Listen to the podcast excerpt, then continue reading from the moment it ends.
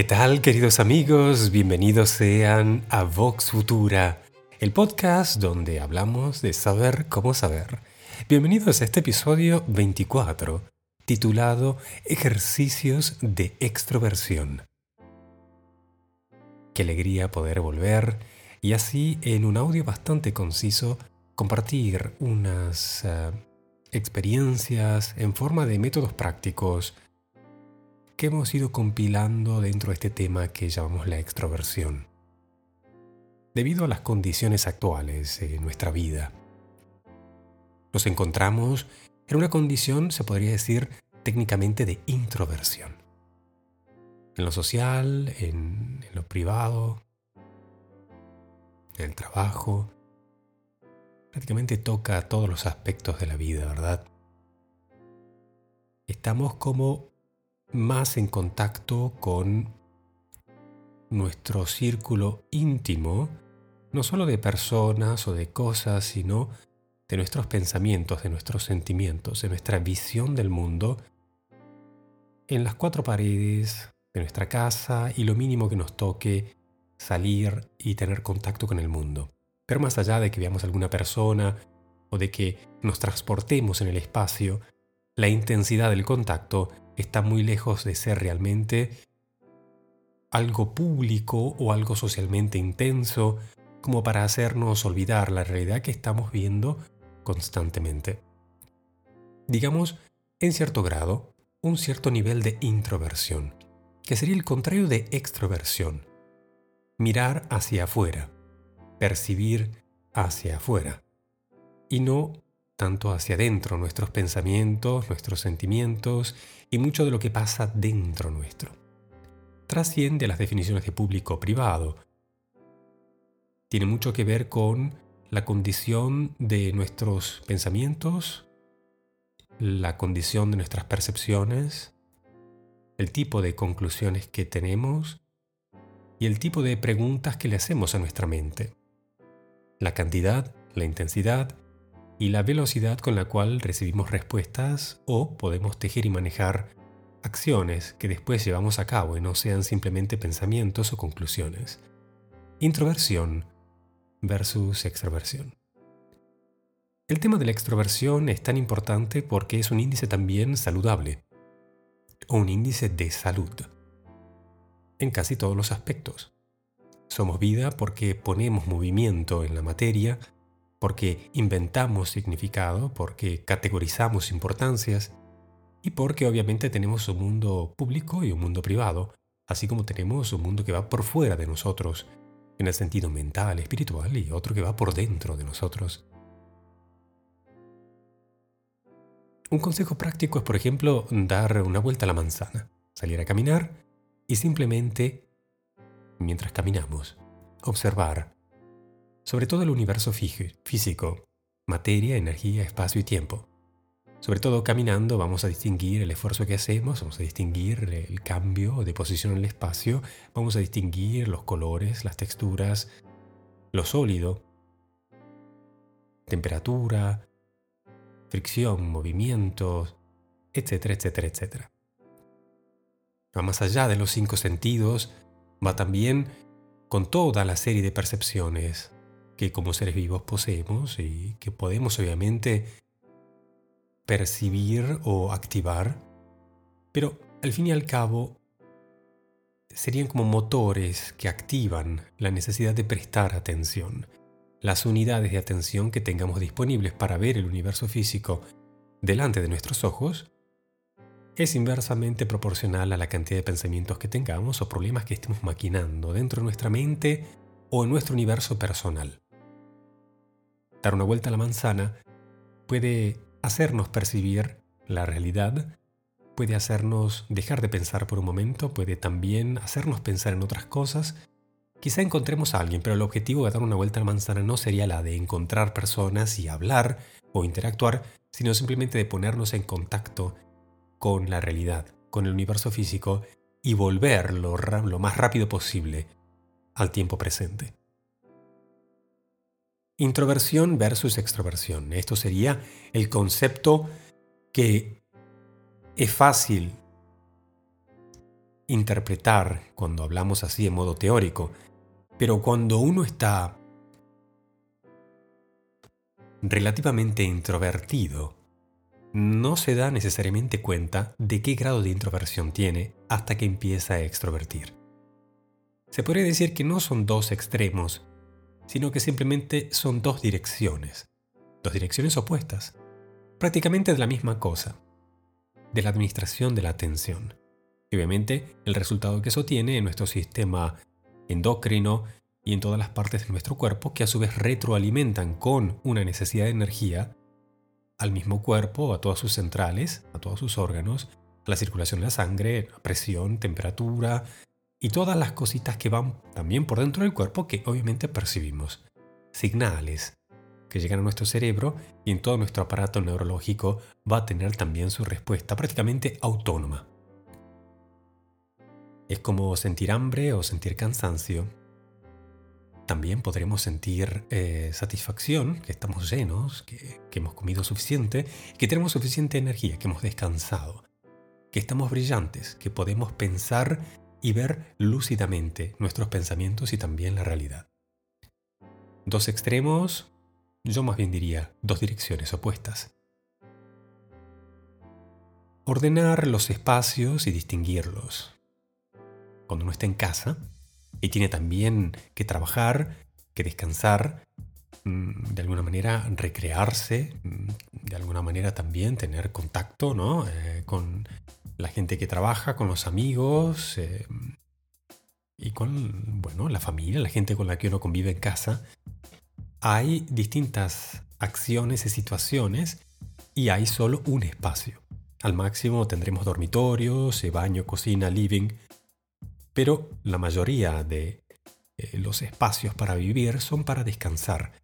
No están diseñados este, para dividir el trabajo en los distintos momentos y energías y procesos que eso conlleva. No se trata solamente de tener un espacio para trabajar, tener un home office, eh, como hemos ya aprendido a llamarlo. Se trata más bien de delimitar, con algún tipo de disciplina casi deportiva, los espacios ideales para hacer cada una de las actividades. Dónde descanso, dónde trabajo, dónde voy a compartir, dónde voy a estar solo, dónde voy a hacer ejercicios, dónde mm, necesito la oscuridad, dónde necesito la luz, dónde voy a comer, dónde voy a ver series, dónde voy a escuchar música, dónde voy a tener más intimidad y dónde voy a estar más expuesto al mundo exterior son, digamos, los aspectos más importantes que imaginemos que, que estuviéramos en una nave espacial y tuviéramos que sobrevivir una cantidad de tiempo dentro de una cápsula, ¿no? Y bueno, probablemente para no olvidarnos de nuestra identidad de ser humanos que, duermen, que comen, que hacen deporte, que trabajan, nos inventaríamos también alguna especie de criterio para dividir los espacios. ¿Y por qué esto es necesario? Bueno, ahora les voy a hablar un poquito también como arquitecto. El hecho de que nuestra mente relaciona lo que pensamos a lo que vemos y obviamente después lo va a asociar de manera intuitiva y directa y automática con la próxima vez que veamos la misma cosa. Con lo cual, si yo tengo un escritorio y ahí me he dedicado a trabajar, voy a tener recuerdos de haber hablado con mi jefe, con mis clientes, con mis colegas. Si yo a la misma mesa, al mismo escritorio, me pongo a comer, mientras esté comiendo, aunque sea a una distancia de un par de días, de los momentos en los cuales hablé con esas personas, mm, es obvio que mientras coma voy a recordar esas charlas con esas personas. Mi mente me procura esa información. Esto no es lo ideal para el momento en el que voy a estar comiendo, por ejemplo. O si confundo los espacios eh, más extrovertidos con los espacios más introvertidos, allí donde tengo que tener más privacidad, con aquellos donde estoy más expuesto, obviamente los pensamientos se mezclan, las sensaciones se mezclan, los recuerdos se mezclan y uno no es que no logre hacer lo que está haciendo o que tenga que hacer, sino que obviamente va a tener la mente dispersa y va a tener que hacer más esfuerzo para concentrarse, así entre comillas, para focalizarse. Tener la capacidad de focalizar es una de las definiciones de poder en este universo. Nuestra capacidad de focalizar la atención es un rayo láser con superpoderes. El problema es que cuando perdemos ese superpoder porque tenemos eh, la mente desparramada por 100.000 situaciones y lugares y sentimos tantas cosas que no podemos ni siquiera identificar qué es lo que realmente estamos sintiendo, de lo que realmente estamos viviendo ahora, aquí, en este lugar, en esta situación, entonces empezamos a tener un poquito más de dificultad. Cuando nuestro día a día se vuelve muy introvertido, es muy difícil distinguir una taza de un vaso, una discusión con un amigo con, la de un cliente o la de un jefe, una discusión con la esposa, con... Bueno, entonces es importante distinguir los espacios para cada una de las actividades y los momentos. Ordenar los espacios y distinguirlos. Esto no es solo un proceso de decir aquí voy a trabajar, aquí voy a descansar, sino también de alguna manera ordenarlos para que nos recuerden esa disciplina que estamos queriendo crear. El tiempo presente o el no tiempo, todo tiempo. El tiempo presente ya lo hemos definido mecánicamente aquí en Vox Futura en la primera estación, en la primera serie de definiciones, y habíamos dicho que era un punto de encuentro entre tres universos. El universo mío, el universo tuyo, por ejemplo, y el universo físico. Cuando nos encontramos en ese punto de unión, hay un no tiempo, hay o todos los tiempos. Se podría decir el punto de encuentro donde uno pasa de estar introvertido a estar extrovertido y al mismo tiempo está anclado en el universo físico. Puede tocar, puede ver, puede estar en un lugar, puede crear una acción, un movimiento, invirtiendo energía para esa acción, para ese movimiento en ese lugar y puede determinar un ahora. Ese ahora es un tiempo presente o un no tiempo, no es ni el pasado ni el futuro, es lo que está haciendo, es lo que es.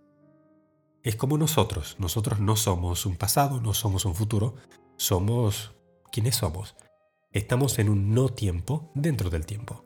El tiempo lo creamos haciendo cosas, moviéndolas, creamos tiempo. Percibimos el cambio, percibimos el tiempo. Los planetas se mueven, percibimos cósmicamente la idea del tiempo. El tiempo no se ve como una luz, no se siente como una energía, no se toca como un objeto y no se camina como un espacio. El tiempo es aquel elemento prácticamente invisible y relativo a los otros del universo físico. Materia, energía, espacio. Y por ende tiempo. Tiempo pero que puede enloquecer al ser humano, porque obviamente el pensamiento puede perfectamente distinguir espacio, energía, materia, pero no puede ver el tiempo, puede ver solo el cambio.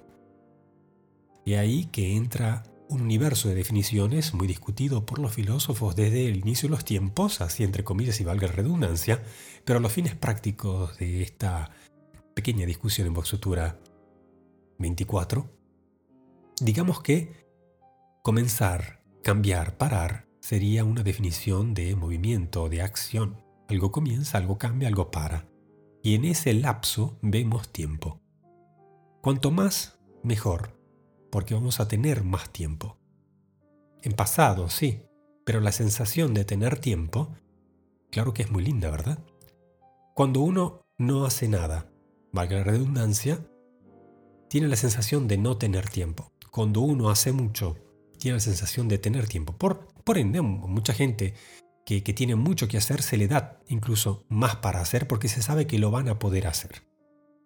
Quien no puede hacer una más mínima cosa, por más pequeña que sea la tarea, muy probablemente no logre hacerlo. Esta es una em, definición casi fenomenológica, ¿no? casi de, de percepción empírica del factor tiempo en nuestras vidas. Si logramos comenzar, cambiar y parar. Obviamente no solo logramos hacer, sino también logramos controlar con responsabilidad, sabiendo lo que estamos haciendo mientras lo estamos haciendo y somos conscientes de crear y tener tiempo. No solo hemos usado energía para hacer esa acción, sino al haber cargado esa materia de movimiento y de energía y haber cargado el espacio con más esencia, obviamente el factor tiempo se acumula y tenemos, a pesar de haber usado energía, tenemos un motor interno que al ser humano le permite crear más energía, tener más ideas, imaginarse soluciones. El comienzo obviamente de la extroversión. ¿Cuál es el rol de la mente en esto?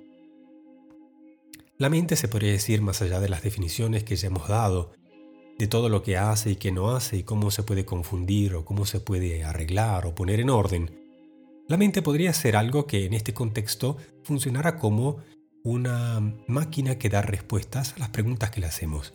Y siempre, siempre, siempre da la respuesta. Es una característica, podemos decir, de esta definición práctica de la mente. Con lo cual, si yo le pregunto, ¿por qué no pude hacer esta acción? Va a estar buscando la respuesta hasta que obviamente nos diga por qué no pudimos hacerla. Con lo cual, la mente nunca nos va a dar la razón o la solución si no le hacemos la pregunta completa. Hola, pregunta correcta. Si estamos introvertidos, es muy difícil hacer una pregunta correcta. Es como tratar de manejar un auto aquí en las montañas, en los Alpes suizos, cuando hay mucha neblina y no se ve. Uno necesita tomar una decisión, voy hacia la derecha o voy hacia la izquierda, pero si no se ve, es muy difícil tomar esa decisión. Si uno espera hasta que pase la neblina, puede obviamente perfectamente decidir. Por más que uno hiciera una pregunta, si la visibilidad es prácticamente nula, estaremos perdiendo tiempo y poniendo en riesgo obviamente nuestras vidas. Lo mismo en el día a día. Si estamos demasiado introvertidos, es difícil poner a la mente las preguntas correctas sobre el universo físico, la interacción de la vida en el universo físico, esa vida extrovertida. Sobre todo, además, agreguémosle a la ecuación que no solo nosotros estamos introvertidos, sino también el resto del planeta. Si vamos a hacer una llamada por Zoom, una teleconferencia, Ah, bueno, en este programa podremos hablar mucho de lo que los introversos, así entre comillas, tienen que ejercitarse estos días, ¿no? Para hacer una llamada telefónica o hacer una conferencia, porque no se trata solamente de poder comunicar, sino realmente de estar en condiciones de hacerlo.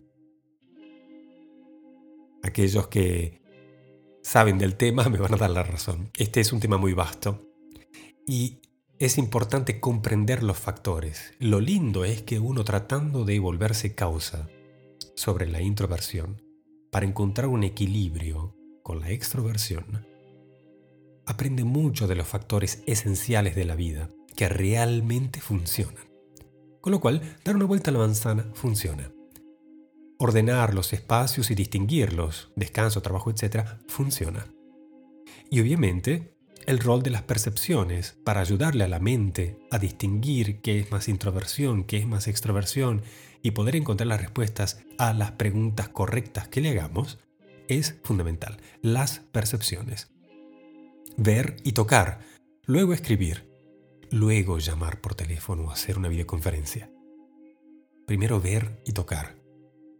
Realmente y literalmente, no pensar, no evaluar por qué y qué tal. No, no, no. Empezamos tocando el escritorio, empezamos caminando por la habitación, Estamos viendo la ventana, tocamos la pared. Vamos a darnos cuenta que nuestra camisa estaba mal abrochada. Pues la tocamos y la abrochamos. Y nos vemos al espejo y en vez de pensar qué dirá, qué pensará, cómo estoy, cómo no estoy, simplemente veo y toco. Quizás tocar el espejo antes de verse. Así tan sencilla y objetiva es la estrada, como se dice en italiano, es así la calle, la avenida que conduce hacia la extroversión en los niveles de introversión que estamos teniendo en este momento. No es el momento para ponerse a leer un gran libro de filosofía que nos haga multiplicar los, multiplicar los pensamientos a 3.000 por, por hora o por media hora. Es el momento de levantarnos, de hacer un poco ah, de deporte, de ver las cosas, de tocarlas, de dar una vuelta a la manzana, de ordenar la casa, los espacios, de tener un fin práctico para que después de estar en contacto con el universo físico, reactivar nuestras percepciones y sentirnos en tiempo presente, podamos llevar a cabo acciones. Llevamos a cabo acciones como preparar un café. Saco la taza, enciendo la máquina del café, pongo la cápsula, pongo el agua. Pongo la taza, hago el café, pongo el azúcar. Tomo el café, apago la máquina, saco la cápsula, lavo la máquina, lavo la taza y la pongo en su lugar. Ese sería realmente el final del ciclo porque si mañana quiero tomar otro café, la taza tiene que estar lista, la máquina tiene que estar lista, la cápsula tiene que estar fuera. Hacer un café no termina con simplemente hacerlo y no tomarlo. O dejar la taza por cualquier lugar, porque indefectiblemente el día de mañana, cuando quiera tomar esa próxima taza de café, tengo que recuperar esas acciones que no terminé. No hay ningún secreto en esto y va más allá del orden o de la prolijidad. Tiene que ver con definiciones de una acción completa, como que el sol sale y se pone. El sol no se queda a las 6 de la tarde clavado en el mismo ángulo. Siempre, indefectiblemente, se pone. Con lo cual, mucho podemos aprender de la naturaleza cósmica y muy coordinada y sincrónica del universo físico en cierta manera, nos ayuda a sanar de la sobrecargada cantidad de pensamientos, elucubraciones, consideraciones, imaginaciones, sensaciones, etcétera, etcétera, etcétera, que podamos estar teniendo, que ya van más allá del rol de la mente, si dijimos que ella solo tiene que buscar respuestas a nuestras preguntas. Ver y tocar, luego escribir, luego llamar. Repasando, dar una vuelta a la manzana. Luego, ordenar los espacios, distinguirlos, descanso, trabajo, etc. Luego, comenzar, cambiar, parar, darse cuenta del rol de la mente, hacerle una pregunta. Y la pregunta sería pedirle respuestas a soluciones. Nunca pedirle respuestas a problemas o a incapacidades, porque nos va a dar la respuesta y al final, al máximo, podemos sentirnos mal, ¿no? No he sido capaz de tocar el violín y bueno, ¿y qué respuesta me va a dar? Bueno, no ha sido capaz de ejercitar, no ha sido capaz de aprender son respuestas lógicas. Pero si yo le pregunto, ¿cómo puedo ejercitarme mejor? ¿Cómo puedo tocar mejor el violín? La mente va a tener que encontrar la respuesta y va a decir, bueno, vas a tener que organizarte una media hora extra, vas a tener que pagar un profesor, vas a tener que organizarte un nuevo grupo de, colegas que, que te estimulen mejor. Quizás tendrías que experimentar otro género de música, o estudiar en un gradiente, o comprar un instrumento mejor. La mente nos va a dar la respuesta a lo que nosotros queramos y he aquí el kit de la cuestión, ¿qué es lo que queremos? Si lo que queremos es extrovertir, hemos compartido aquí un par de ejemplos demasiado simples, pero obviamente cada una de nuestras mentes puede enriquecer la variedad y vamos a estar obviamente felices de compartirlo aquí en Voxutura.